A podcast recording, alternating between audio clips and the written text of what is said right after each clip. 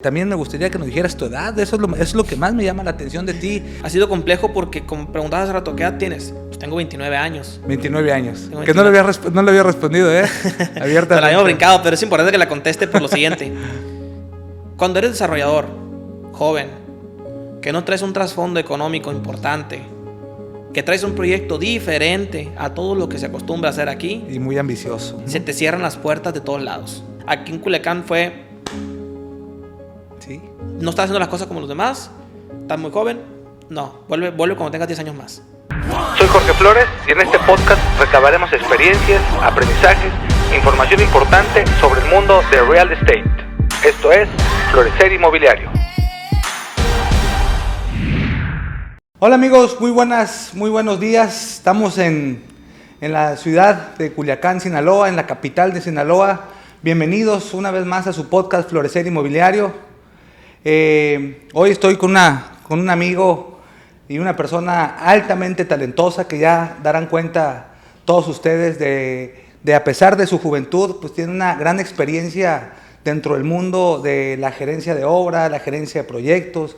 En sí, puedo decir que es un desarrollador inmobiliario eh, con un crecimiento exponencial. Eh, y sin duda que a mí en lo particular me siento este, muy orgulloso que me haya permitido eh, brindarnos un espacio. Estamos aquí en su oficina, en SK Estudios. Estamos aquí también eh, en una de las partes comerciales y de mayores y mejores vistas aquí en, el municipio de Culiacán. Eh, pero bueno, quiero darle la bienvenida a mi buen arquitecto Luis Sequisaca. ¿Cómo estás, arquitecto? Estimado Jorge, buen día. ¿Cómo estás? No, pues bien, muy, la verdad que estoy muy, muy contento porque cuando yo te comentaba ahorita antes de iniciar este episodio, eh, cuando tuve la idea de hacer un podcast y cuando empecé a voltear a los vecinos municipios de Culiacán, de Mazatlán y toda la parte noroeste del país, créeme lo que pensé en ti porque considero que, que pues tienes una historia eh, profesional, una historia de vida muy interesante que nos puedes contar y por eso consideré que, que pues vas a ser un aporte muy importante para todos aquellos que que quieren conocer un poquito más de las características aquí de, Culiacán, pero particularmente conocer más lo que es el sí poder y el sí querer lograr las cosas a pesar de tener obstáculos, de tener adversidades.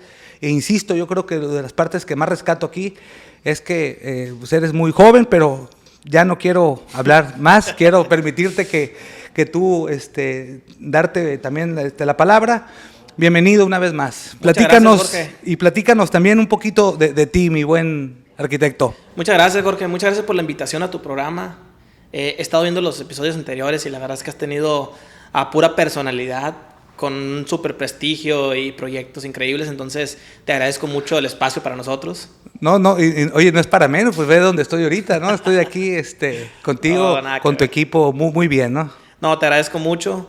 Eh, para mí también es un gusto tenerte aquí en la oficina. Hemos tenido sinergias en el pasado y la verdad es que qué gusto, ¿no? Tenerte por aquí. Sí, ya tuviste la oportunidad de estar ahí visitándonos en la ciudad de Los Mochis. Tu oficina, Los Mochis, tus proyectos, la verdad es que todo muy bien, todo muy en orden cuando fui. La verdad es que vimos pues, un crecimiento también bastante bueno de tu parte y, y pues qué gusto no estar compartiendo aquí.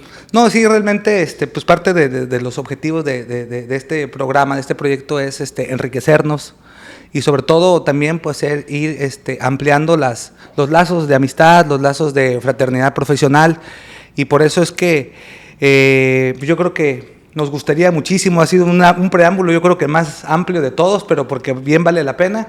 Pero platícanos, tú eres aquí de Culiacán, este arquitecto. Sí, soy nacido aquí en Culiacán, tengo apellido japonés. Japonés, sí, Sekisaka. Sí, pero, pero soy culichi. De, de, origen. De origen, sí. Tenemos con Grupo SK Estudio alrededor de siete años. Eres egresado de la Universidad Autónoma de Sinaloa. Así es, egresado de como, la como arquitecto de la Universidad Autónoma de Sinaloa. Eh, empecé a trabajar muy joven. Muy joven, sí. muy joven, desde los 18 años trabajando en ámbito profesional eh, ya en temas de construcción, ya en temas de proyectos de arquitectura de una escala considerable. Eh, nunca tuve la, la, suerte de trabajar en proyectos chiquitos, no sé, nunca tuve la vida tan fácil. sí, sí, sí. O sea, no- tú no empezaste de menos a más, ¿no? Yo creo que ha sido hasta de más a más.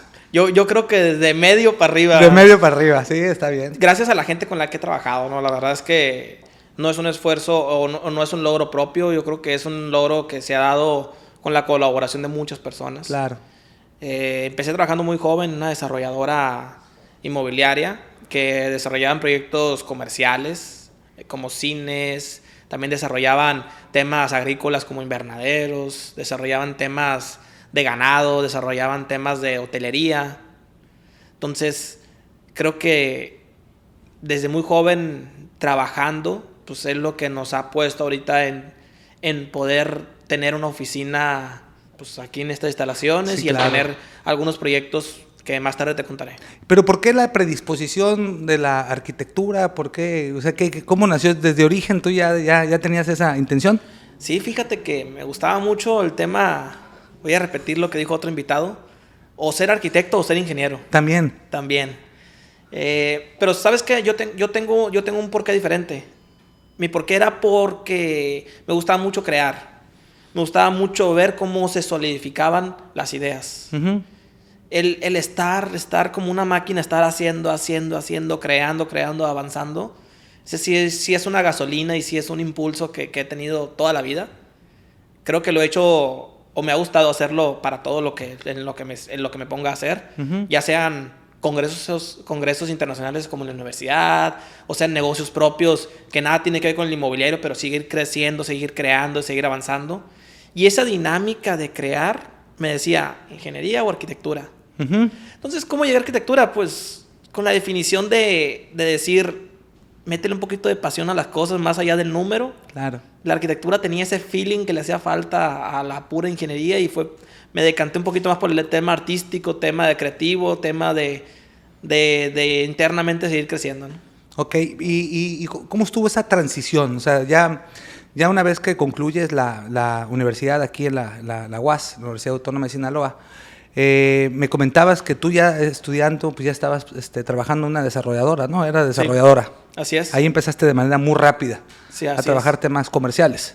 Sí, fíjate que empecé en los 18. 18. Duré- Joven. de los 18 empecé como dibujante, entré a esa empresa como, como dibujante, renderista, pero pues en las empresas normalmente hay oportunidad de seguir creciendo si tienes el perfil adecuado y en menos de un año ya estaba dirigiendo proyectos propios de la desarrolladora.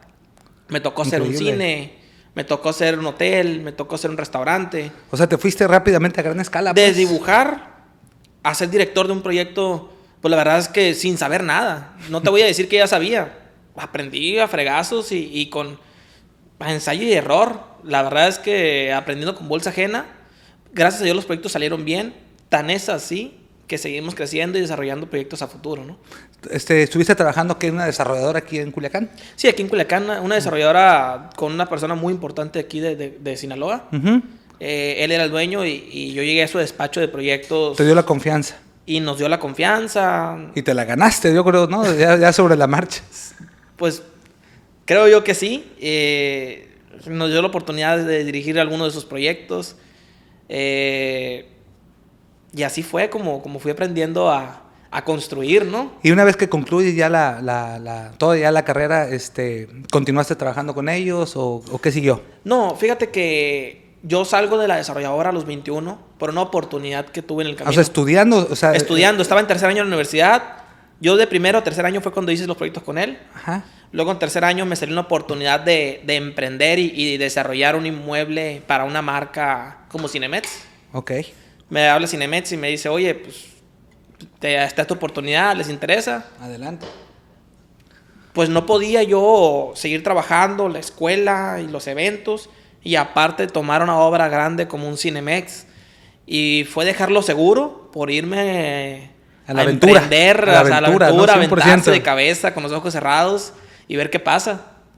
¿Y Pues fue? así fue como desarrollé, yo creo que 10 cines de, de, de, de Cinemex en ese tiempo. O sea, básicamente terminas la, la, la, la, carrera, pues prácticamente que ya garantizado trabajo de, en- con grandes Pues empresas. es que no es garantizado, Jorge. El tema aquí es que te dan uno. Y si ese sale bien, pues te invitan a otro. Claro. Y si te sale bien, te invitan a otro. Siempre es una cadena que el éxito va ligado al siguiente proyecto. Sí, por supuesto. Y en esa medida, pues va, se va acrecentando. Automáticamente, como ya habíamos hecho cines a manera local, ya habíamos hecho cines como para Cinemets, pues llega Cinépolis, ¿no? Ujú. Llega Cinépolis y también nos da la oportunidad de en plazas comerciales construir sus cines. Y fue ahí cuando hicimos una expertise en tiendas ancla de centros comerciales. Ok. Esa expertise en tiendas anclas de centros comerciales en la parte de construcción nos dio la llave para empezar a trabajar con desarrolladoras de inmuebles para plazas comerciales completas. Ya. Y eso fue un parteaguas en la carrera de SK Studio impresionante porque nos dio la posibilidad de trabajar en inmuebles completos de 0 a 100, de ver un tema de ingenierías mucho más completo, de ver un tema estructural mucho más completo y de empezar a conocer piezas que son ajenas a la construcción, como es la comercialización, la estructura de proyectos, Sí. el tema de ya implementar de forma eficiente el PMI, Sí, claro. el, te- el tema de empezar a aprender temas financieros de una escala Fuerte, ya ¿no? importante, por estar trabajando, pues no quiero decir en grandes ligas, pero sí con gente mayor. O sea que esa transición de arquitecto desarrollador se dio, se fue dando. Se dio por la experiencia que personas tuvieron la confianza de darnos. Ok. Que ciertas personas tuvieron la confianza de decir, vas. ¿Ese qué estudio cuándo nace? Ya formalmente. Nace constituida en 2014. En 2014. En 2014 se constituye la, la SA, la primera SA que lleva por nombre SK Studio. A raíz de ahí, pues ya se ha consolidado un grupo de empresas comercializadoras, constructoras, despachos de proyectos, eh, despachos jurídicos. o sea, ya tenemos una serie de, de- de núcleos de trabajo o de unidades de negocio que complementan toda una cadena de desarrollo inmobiliario de aquí del grupo. ¿no? Adicionalmente me comentabas de que, de que te especializaste en temas financieros. Sí. Tuviste por ahí una, una- un posgrado, ¿no? Así es. Un posgrado. En el TEC de Monterrey estudié finanzas. eh, y nunca tuve la oportunidad de implementarlas tan bien hasta que llegué a desarrollar mis propios proyectos Sí, sí, sí, sin tener clientes. Nunca tuve la oportunidad Totalmente. de explotar Conozco el tema ese financiero lenguaje. hasta que llegué a tener que hacerlo.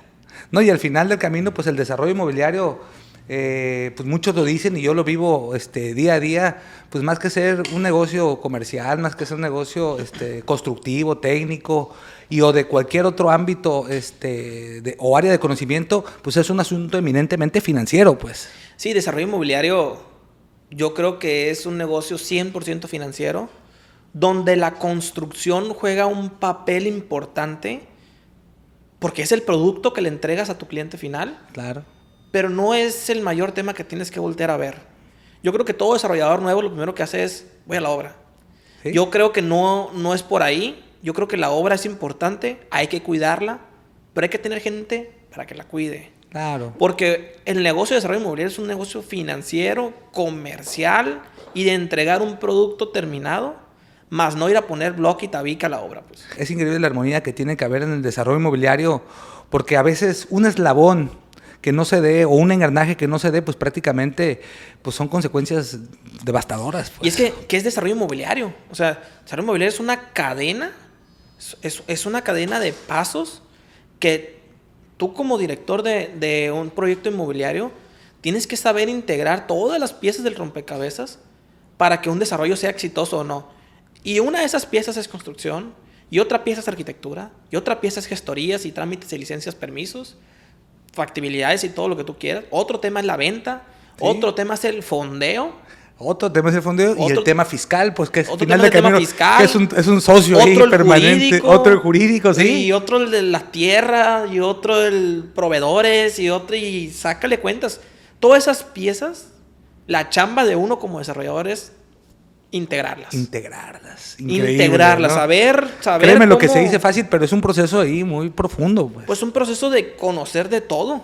claro. Si no conoces de todo más o menos bien, sí. No hay manera que las integres. Obviamente rodeándote de personas especialistas en cada una de las piezas.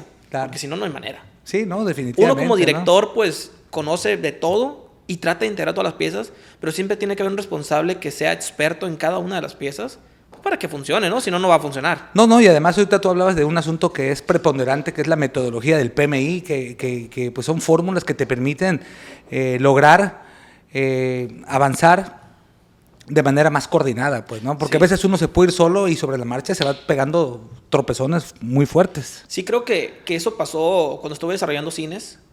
Aprender la metodología del, del PMI y llegar a, una, a un nivel de entendimiento que se pudiera tropicalizar y se pudiera implementar de manera transparente y sin carga a la empresa. No es un proceso que suceda de la noche a la mañana, pero es un proceso de, de que las personas comienzan a entender la cadena del PMI, de cómo debe funcionar la estructura de organización y de manejo de un proyecto. Claro. Y ya empiezas a operarla a un nivel tan soft en la empresa que las piezas empiezan a, engran empiezan a, a encajar de manera fácil, pero te llevas un control exacto de las obras, de los proyectos, de qué sigue, qué pieza va después de la otra. Creo que eso es el PMI. Claro. Una receta de cocina para que las piezas se encajen en la obra o en los proyectos. Y poder implementar eso en la empresa creo que fue un detonante de poder hacer más proyectos y más grandes en menos tiempo. No, pero adicionalmente, este, yo creo que, que se- también se requiere, este, porque eso finalmente se hace con el recurso humano, que también el recurso humano pues representa una parte importante No, no, de no. que te permite apalancarte de manera increíble o puede representar tu mayor, El, el tu mayor recurso plomo, humano ¿no? es más importante que la inversión líquida de capital Que en todo. un proyecto. Ahora bien, ¿y cómo le has hecho? Platícanos, porque eso yo creo que es importante. ¿Cómo le has hecho para contagiar a tus colaboradores? ¿Cómo le has hecho para mantener ese liderazgo, para que te sigan en estos caminos? En estos caminos que el día de hoy, este, ahorita que estoy yo aquí viendo eh, aquí tu, tu- tu estudio, tu, tu- oficina, pues veo que son muchos proyectos, veo que está involucrada mucha gente. Eh, ¿Cómo le has hecho para desarrollar ese liderazgo? Porque también me gustaría que nos dijeras tu edad. Eso es lo, eso es lo que más me llama la atención de ti. Que a lo mejor. ¿Qué pasa a, si a lo mejor A lo mejor ha sido tu, tu- tu- tu- uno de los obstáculos, ¿no? Que ya me platicarás ahorita, pero, pero sí me gustaría que nos respondieras eso, mi buen Luis. Pues mira, yo creo que con, con el recurso humano, con las personas, es un tema de convencimiento diario. Diario. Diario. Yo creo que hay- las personas se motivan y se desmotivan todos los días. Ven algo que no les agradó, ven algo que sí les agradó. Es un tema de constante retroalimentación y de ser uno con ellos. ¿Ok? ¿Cómo- ¿A qué me refiero? Ser bien transparente con la gente en el sentido de, está pasando esto, esto es lo que queremos lograr, no tenemos estas piezas, estas sí las tenemos. Que la gente vea claridad en lo que se está ejecutando para que puedan tener esa confianza de que se, de que se va a lograr. Creo que sí hay que estar en plena comunicación con la gente, de, de informarles y comunicarles lo que está sucediendo para que realmente se, se apropien y se adueñen de los proyectos que están ejecutando. Claro. Porque el talento, yo creo que es una cosa muy difícil de retener. Me Sí. pasó, No, y se requiere me mucha pasó a mí ¿no? en una empresa donde yo trabajé que yo no me quedé por ciertas cosas que vi y dije yo los puedo hacer mejor. Exacto. Yo estoy seguro que más de uno de los que se sientan en mi oficina tiene el talento para hacer lo que yo hago O y que si más, no los En cuido, algunos casos. se van ¿no? a ir. Sí, exactamente. Yo estoy bien seguro, conozco dos, tres que, que yo sé que mañana se van y ponen lo suyo y hacen las cosas hasta mejor que uno. Claro. Porque son más ordenados que uno, por lo que tú quieras. Por eso ahí el liderazgo creo que juega un Es papel importante, importante. ¿no? esa chamba de, colaboración, de comunicación y de convencimiento diario de que lo que están haciendo vale la pena. Claro. No, y ese asunto de la comunicación es clave, ¿no? Que incluso es uno de parte de los de las áreas del conocimiento que habla el PMI, porque yo estoy convencidísimo de que el, el- el- el- acrecentar, el mantener un equipo, el tenerlo en una dinámica de eficiencia, de estar caminando en la misma visión que se tiene, pues es un proceso muy, pero muy difícil, pero, pero altamente posible, ¿no? Tan es así que, que aquí, Luis, me tocó venir contigo a visitarte hace 3, 4 años y ahorita que veo cómo se ha multiplicado no solamente el espacio, sino el recurso humano, no solamente el recurso humano, sino los proyectos, pues yo creo que es un sinónimo de lo que venimos platicando, este, que has ejercido muy bien en esa parte. No, no, no. Te agradezco mucho las palabras.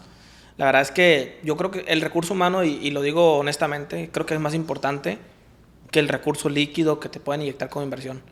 Sí, Porque fíjate que la capacidad de la gente es la que logra los proyectos. es lo que logra los proyectos. Tan es así que esta gente, tan es así que esa visión también que tú has tenido, eh, hoy estás con un proyecto pues muy ambicioso, un proyecto que, que ha dado mucho de qué hablar los últimos años. Te lo digo yo, a pesar de que estamos eh, relativamente cerca o relativamente lejos, lo que sí te puedo decir es de que tu proyecto, a quienes estamos involucrados en este asunto, pues se ha dado mucho a conocer. Eh, platícanos del proyecto, este fuerte, el proyecto Ancla que tienes ahorita aquí en, tu organización. Okay. Eh, el proyecto es un desarrollo de uso mixto, eh, se llama Coordenada Residencial y Comercial. Es un proyecto que consta de 11.000 metros cuadrados de construcción. 11.000 metros cuadrados de construcción. 11.000 metros cuadrados de construcción. Se encuentra emplazado en una de las zonas de mayor desarrollo económico de todo Culiacán. Eh, colinda con una de las amenidades naturales como es el río Maya pues, más importantes de todo Sinaloa, no solamente de Culiacán. Eh, es un proyecto que recibió mucha aceptación de parte de, los clientes, de parte del usuario. Y es un proyecto que salió a preventa. El, el segundo día de la preventa ya teníamos vendido yo creo que el 15% del proyecto completo. Increíble. Y actualmente estamos 70 y algo por ciento de ventas de todo el proyecto. O sea, has tenido, un, has tenido una aceptación ahí comercial muy fuerte. Sí, el proyecto gustó mucho en ese sentido, en, el sentido de que era un proyecto diferente a todo lo que existe en el mercado. Creemos que, que al menos al día de hoy no tenemos competencia directa. No sé si eso es bueno o es malo, ¿Sí? pero, pero no tenemos una competencia directa y eso nos ayudó mucho a, a desplazar unidades eh, muy estratégicamente. Aquí Culiacán, este, ¿cómo está el proceso de la verticalización? Yo vengo de una ciudad 100% horizontal. Eh, aquí, digo, aquí donde estás desarrollando este proyecto, pues es una parte neurálgica, una parte estratégica, una parte donde, donde créanme lo que conoce Culiacán, pues estamos aquí a, eh, justo, de, justo, justo en un punto muy, muy, muy importante. Usos mixtos hablabas ahorita. ¿Por qué usos mixtos? Platícanos. ¿Por qué, qué, viste en usos mixtos? ¿Qué nos puedes platicar sobre eso? El uso mixto para nosotros en SK Studio es el siguiente paso en el desarrollo de Culiacán. Es hacia donde va todo, es hacia donde creemos, tenemos la conciencia aquí en la empresa de que los proyectos que nosotros desarrollemos de aquí y de cara al futuro tendrán que ser uso mixto, porque son los proyectos que vienen a aportar a la ciudad. Son los proyectos que vienen a crear ciudad, que contribuyen a seguir creciendo, contribuyen de manera positiva a la recreación de las personas, a los espacios habitables.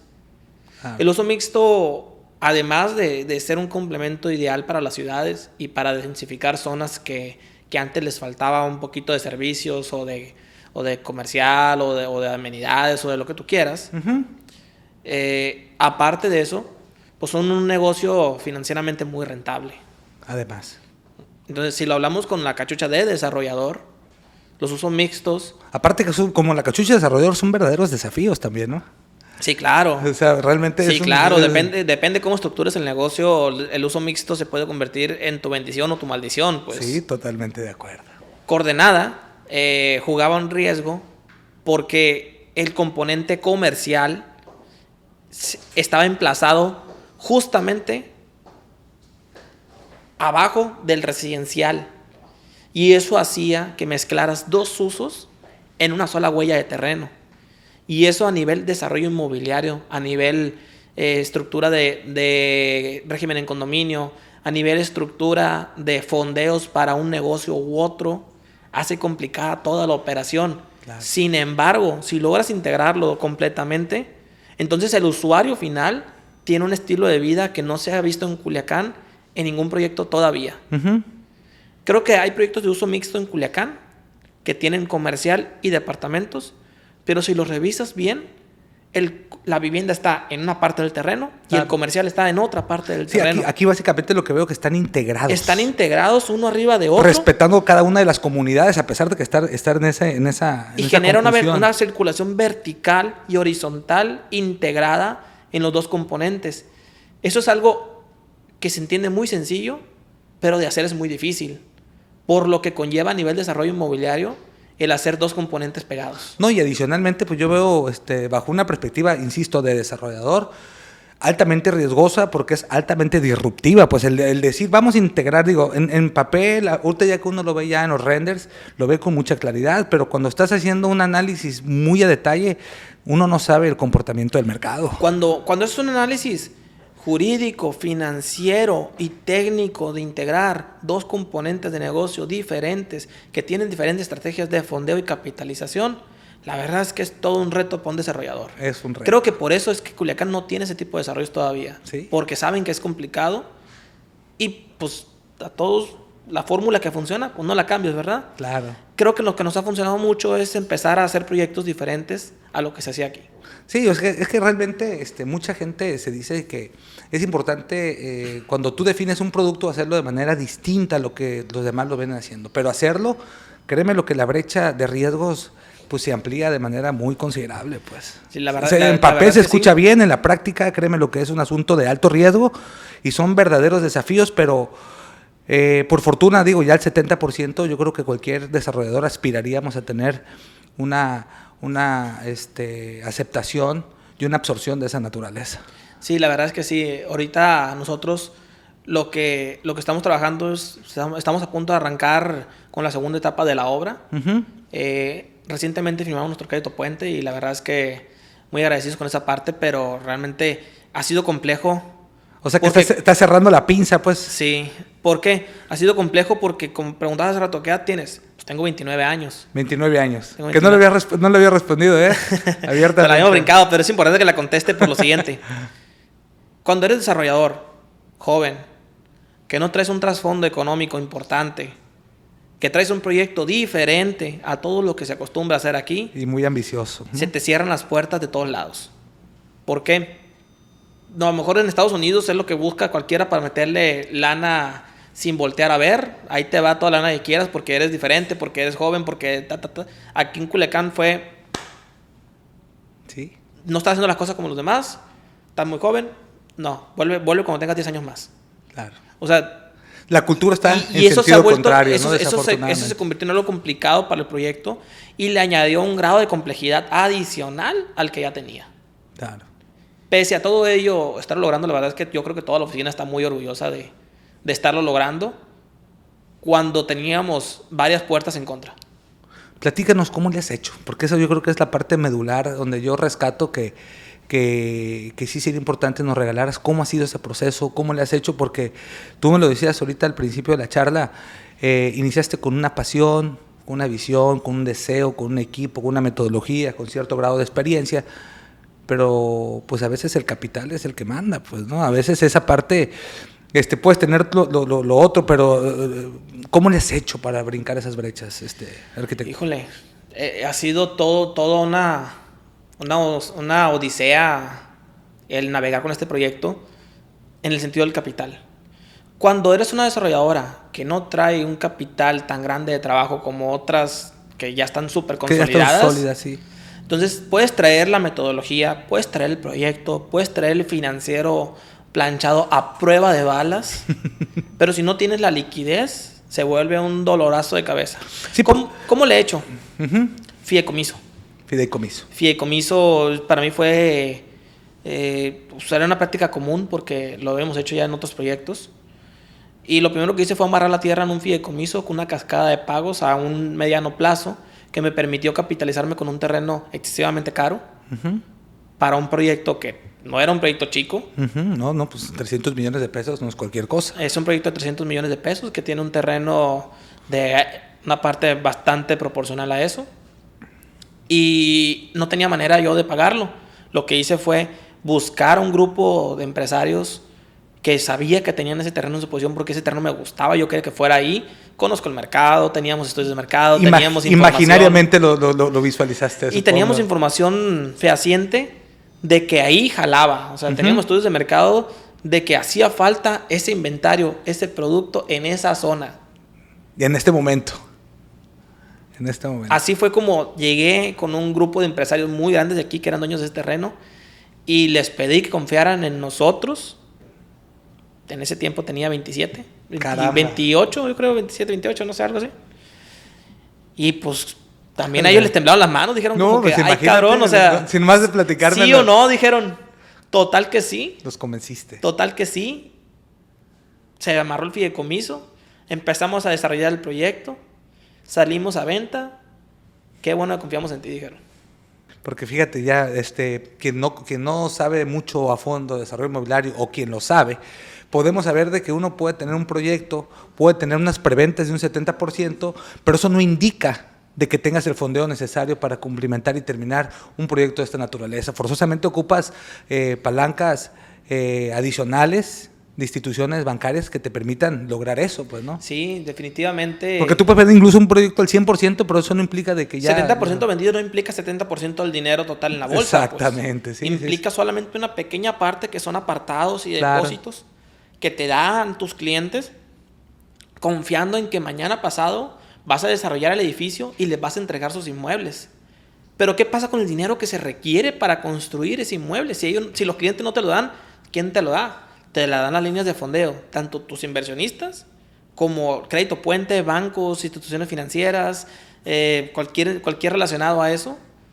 Y se vuelve todo un reto y una película gigante el conseguir tu primer crédito puente. Desde que inicié el proyecto yo sabía que iba a tener ese reto. Ujú.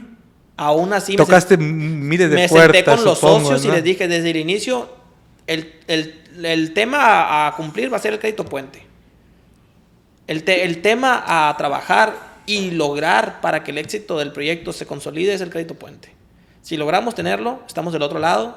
Si no lo logramos, vamos a tener que echarle para atrás. De acuerdo.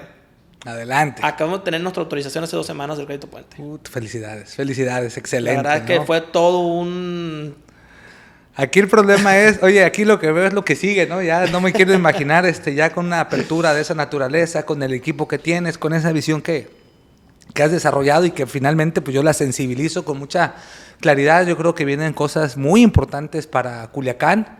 Eh, ¿Y te estás circunscribiendo solamente en la capital o, o tienes una visión de expandirte este, a, otras, a otras áreas? Fíjate que yo he trabajado en Tijuana, Guadalajara, Monterrey, México, Durango, eh, Chihuahua y varias partes aparte de Culiacán como, como Mazatlán. Y sí tengo opciones de seguir creciendo fuera, pero creo que mi siguiente proyecto no he terminado de hacer lo que tengo que hacer en Culiacán. Claro. A Culiacán nos falta mucho por densificar, por desarrollar y por, y por seguir creando ciudad. Y sí creo que tanto la zona de confort de conocer el mercado de Culiacán como la responsabilidad civil de que sabes que puedes hacer cosas por la ciudad donde vives, creo Claro. que me, me dicen que el siguiente proyecto tiene que ser forzosamente aquí y seguir contribuyendo. Ok, ¿y, y, y, y- por qué uso mixto? ¿Por qué les ha apostado al uso mixto? Tú en lo, en lo particular, este, ¿por qué consideras que ese uso es una tendencia ya no solamente nacional, sino internacional? ¿A qué le atribuyes? Y además, ¿tú consideras que Culiacán ya está preparado para este tipo de usos? Sí, yo creo que la, la- es el punto bien importante. Culiacán está preparado para la verticalización. Yo creo que sí. Culiacán, según los estudios de mercado, demuestran que Culiacán está listo hace cinco años para la verticalización. Y creo que no hay suficiente gente apostándole a lo que debería ser. Todos estamos construyendo vivienda horizontal en la periferia de la ciudad.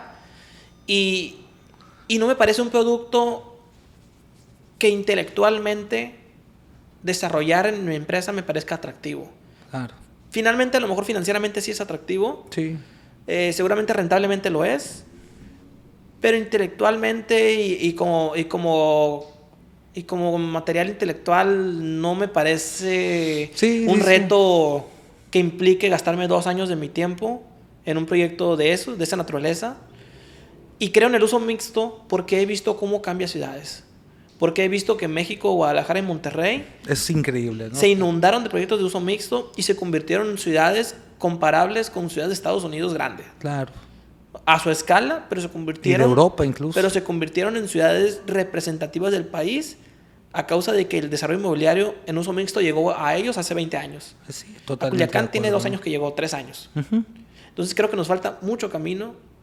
Me considero un pionero del uso mixto en Perfecto. Culiacán, igual que otros amigos que están desarrollando al mismo tiempo que nosotros. No, y tú hablas ahorita del compromiso social que tienes con tu ciudad. Hacer un uso mixto yo creo que no solamente generas eficiencia, sino generas mayor calidades, genera mayor sustentabilidad, mayor ahorro de combustible, mayor ahorro de tiempo. Es decir, yo creo que es un ganar-ganar para todos, ¿no? Sí, la, la verdad es que sí.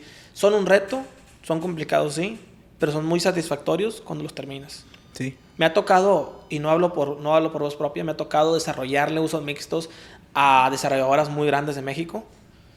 Y la verdad he visto cómo transforman el espacio, pues dije, yo también quiero hacer eso. Sí, o sea, fíjate que parte de los temas que consideramos que son de mucho aporte e-, es, el uso mixto que tú podías regalarnos. Tú hablas ahorita de las... En el uso mixto, pues hacemos una mezcla de habitacional, comercial, de oficinas, pero tú hablas de las tiendas anclas. Mucha gente a lo mejor no sabe qué es eso. Platícanos un poquito sobre eso, Luis. La otra experiencia que tenemos en el grupo es comercial. Eh, hemos desarrollado muchas plazas comerciales a raíz de, poder, de poder desarrollar cines que eran tiendas anclas de las plazas. Pues luego dimos el brinco a hacer plazas comerciales. Eh, en esas plazas comerciales nosotros entendimos cómo se juega el tema patrimonial bien impresionantemente. Y entonces logramos un dominio de tiendas anclas, tiendas subanclas, eh, trabajar con marcas AAA. AAA se le conoce a las marcas que tienen más de 200 establecimientos en todo México. Y esas tiendas, ya, llámese Cinépolis, Cinemets, eh, llámese eh, Promoda, Waldos, llámese SmartFit, eh, Family Fit. Esas son AAA. Esas, todas esas son AAA. Tener un contacto con estas marcas y poder integrarlas a tus proyectos hace que los proyectos se vuelvan mucho más atractivos porque ya se vuelven servicios para una población específica que habita tu proyecto. No, incluso pueden ser hasta la diferencia, ¿no? De, del éxito o no de un, un, uso mixto, realmente. Yo creo que todos debemos anclar nuestros proyectos de uso mixto con tiendas ancla. Y las anclas tienen que ser triple A, pero para llegar a eso tienes que rodearte de gente que le entienda al tema de la comercialización y al tema de la expansión de marcas que comercializar no es lo mismo que expandir marcas. Es una cosa bien diferente. Creo que, que, hay especialistas en el tema y nosotros hemos tenido la oportunidad de trabajar con muchos directores de expansión de varias marcas y es así como podemos poder hacernos un acervo de marcas que pueden acompañarnos en los proyectos que nosotros sigamos desarrollando. No, y además esas marcas pues tienen que estar muy bien alineadas. Por ejemplo, en un proyecto como el de Coordenada, eh, pues las marcas tienen que estar muy bien alineadas también a la comunidad que estás generando habitacionalmente. Pues. Así es. Tienen que estar alineadas. Una marca AAA para el proyecto Coordenada son marcas, una eh, como tiendas de autoservicios y dos como restaurantes. Y saca cuentas de qué restaurante puede ser un AAA. Sí, sí, sí. O qué tienda de autoservicio puede ser un AAA.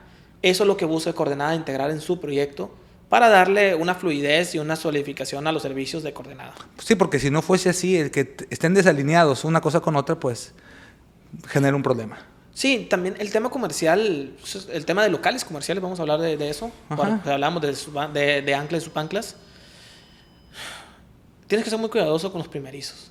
Con los primerizos. Tienes que ser muy cuidadoso. Imagínate que tengas el mejor local de tu plaza comercial, no sé, tiene mil metros, y se lo rentas a un restaurante primerizo pues que no vende en cuatro meses, los primeros cuatro meses, que no venda porque no hizo una buena estrategia de marketing, o porque no era conocido, o porque la comida estuvo mala, o porque el servicio fue malo, y truena esa inversión de ese restaurante. Te salpica.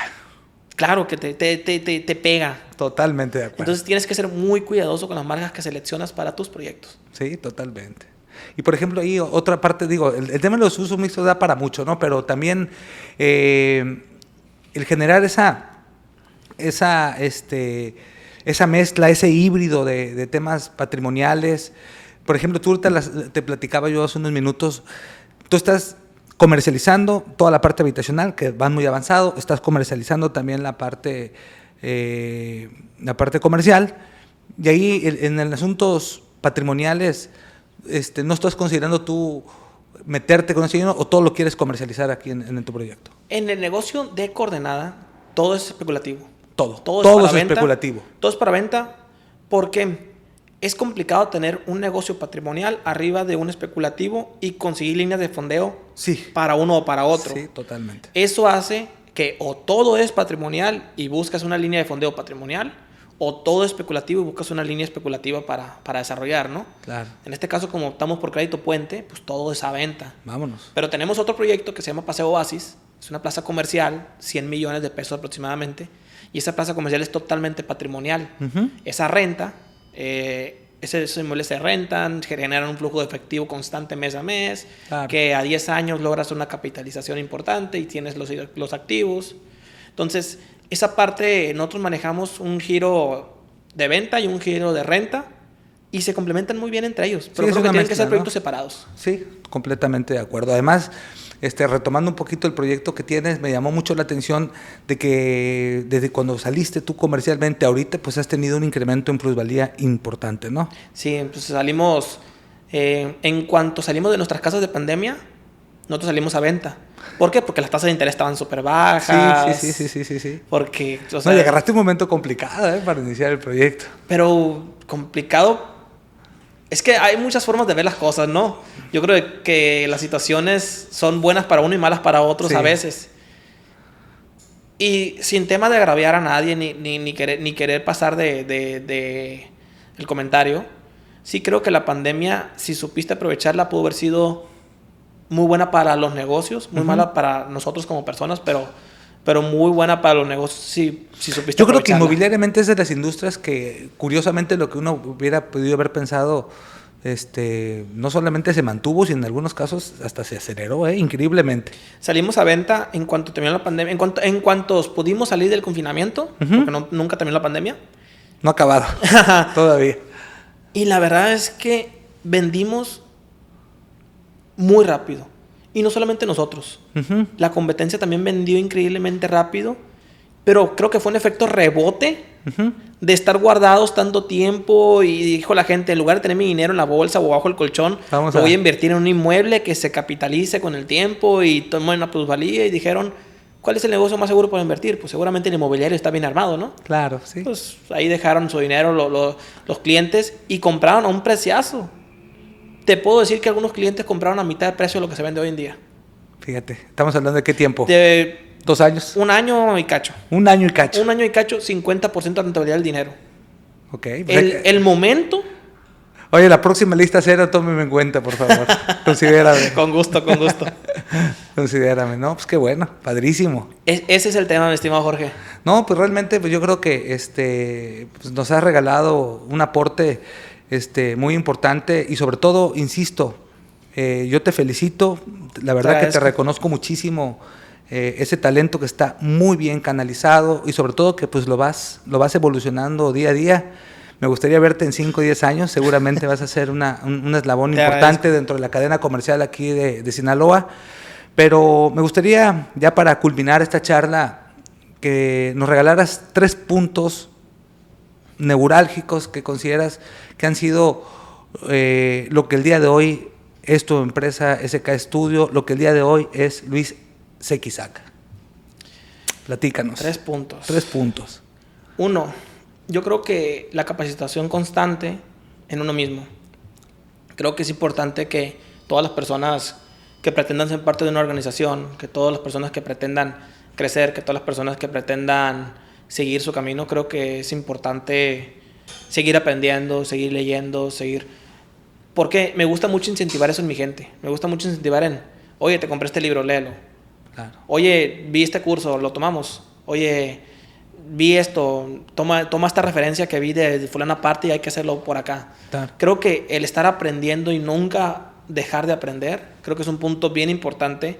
Y eso lo he convertido, si no en una cultura, en una suerte de, de tema común aquí en la oficina, ¿no? De, estar revisando qué hacen los demás para tratar de mejorar lo que nosotros hacemos estar aprendiendo. Esa es una, aprender, el aprendimiento constante. La capacitación es, Sí, el aprendimiento constante, esa parte, ¿no?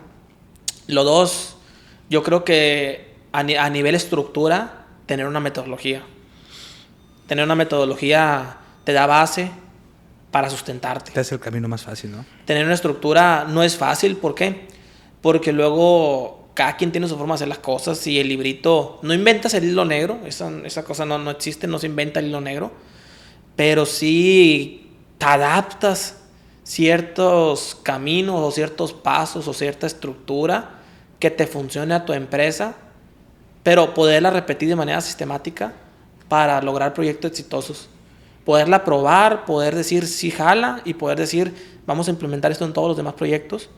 Nuestra metodología es una mezcla de PMI y de mejores prácticas en desarrollo inmobiliario que juntas en la metodología SK que has podido leer en, alguna ocasión. Claro, ¿no? Y además todas sus lecciones aprendidas que vas teniendo ahí con el día a día. Pues. Que se va complementando con lecciones aprendidas, así es. No, además antes de que me des el tercer punto, este, quiero también decirlo abiertamente a la, a la audiencia de que eh, Luis tiene en YouTube, tiene unos videos con alto contenido. Quien desee más conocer sobre el desarrollo inmobiliario puede irse directamente a YouTube y pone este SK Studios o Luis Xaca y, y verán, eh, tiene, no creo que son cuatro o cinco videos. Son como cinco o seis, por Cinco o ahí. seis. Cinco o seis videos. Pero prácticamente es una Biblia y quien quiera ver y conocer todo lo, de, lo- todo lo relativo desde todas las aristas, ahí lo van a encontrar. Te por eso, mucho. por eso valido muchísimo este, el punto número uno que hablas de la capacitación, el punto número dos que hablas de la metodología. Pero bueno, ¿con qué terminamos con ese tercer punto? Quisiéramos escucharlo. Yo creo que el tercer punto para una organización que quiera crecer en, en esta industria inmobiliaria es casarte con cariño con los proyectos. Meterle cariño a los proyectos. Te voy a decir por qué. Luego hay proyectos que son financieramente rentables, pero yo siento o yo veo que no tienen alma, no tienen, no tienen cariño, no tienen ese toque de trasfondo que sientes que alguien está casado con ese proyecto. Muchos proyectos no lo tienen que en Coordenada quise que la gente entendiera que había muchas personas detrás metiéndole cariño, amor y pasión a un proyecto más allá de que fuera o no rentable. Claro. Creo que esa es una llave que abre muchos caminos para que tu preventa sea exitosa, para que tu proyecto salga bien, para que a más de una persona le guste tu proyecto y puedas tener éxito de decir, yo te apoyo porque me gustó mucho el proyecto, lo vi, me encantó, me sentí identificado con él. Para que esos comentarios sucedan, tienes que tener una conceptualización muy, muy, muy bien trabajada. Totalmente. Meterle cariño a los proyectos en la parte conceptual es sumamente importante.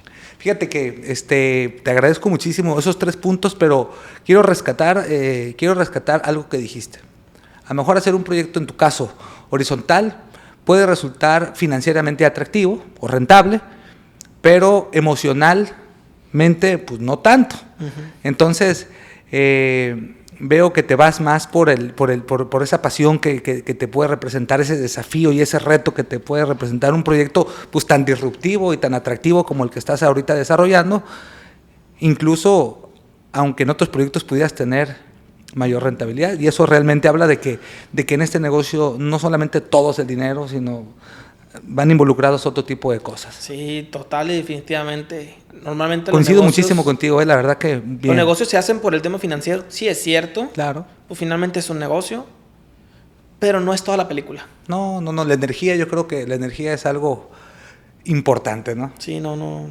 El dinero no es toda la película en los proyectos. Es bien importante. Hablábamos de que te puedes atorar si no traes la liquidez suficiente. Sí, Eso es un hecho y es una realidad y a muchos les ha pasado y nos ha pasado. sí.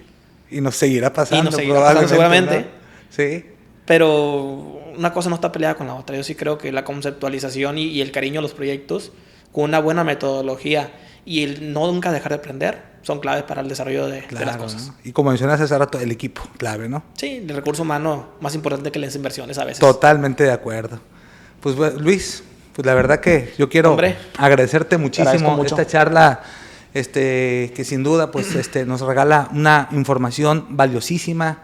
Eh, yo en lo personal quiero, quiero eh, pues agradecerles a todos quienes se dieron el espacio, quienes se dieron el tiempo para escuchar esta charla, que por cierto, como le dije al principio, tenemos acá atrás pues una de las plazas comerciales más importantes de Culiacán. Eh, y la verdad que no se compara nada la vista que tenemos con la energía del equipo y la energía de nuestro buen amigo Luis, que fue nuestro invitado el día de hoy. Muchas gracias. Por mi parte, este, pues quiero agradecerles a todos este, una vez más el espacio, la oportunidad y sigamos avanzando en Florecer Inmobiliario.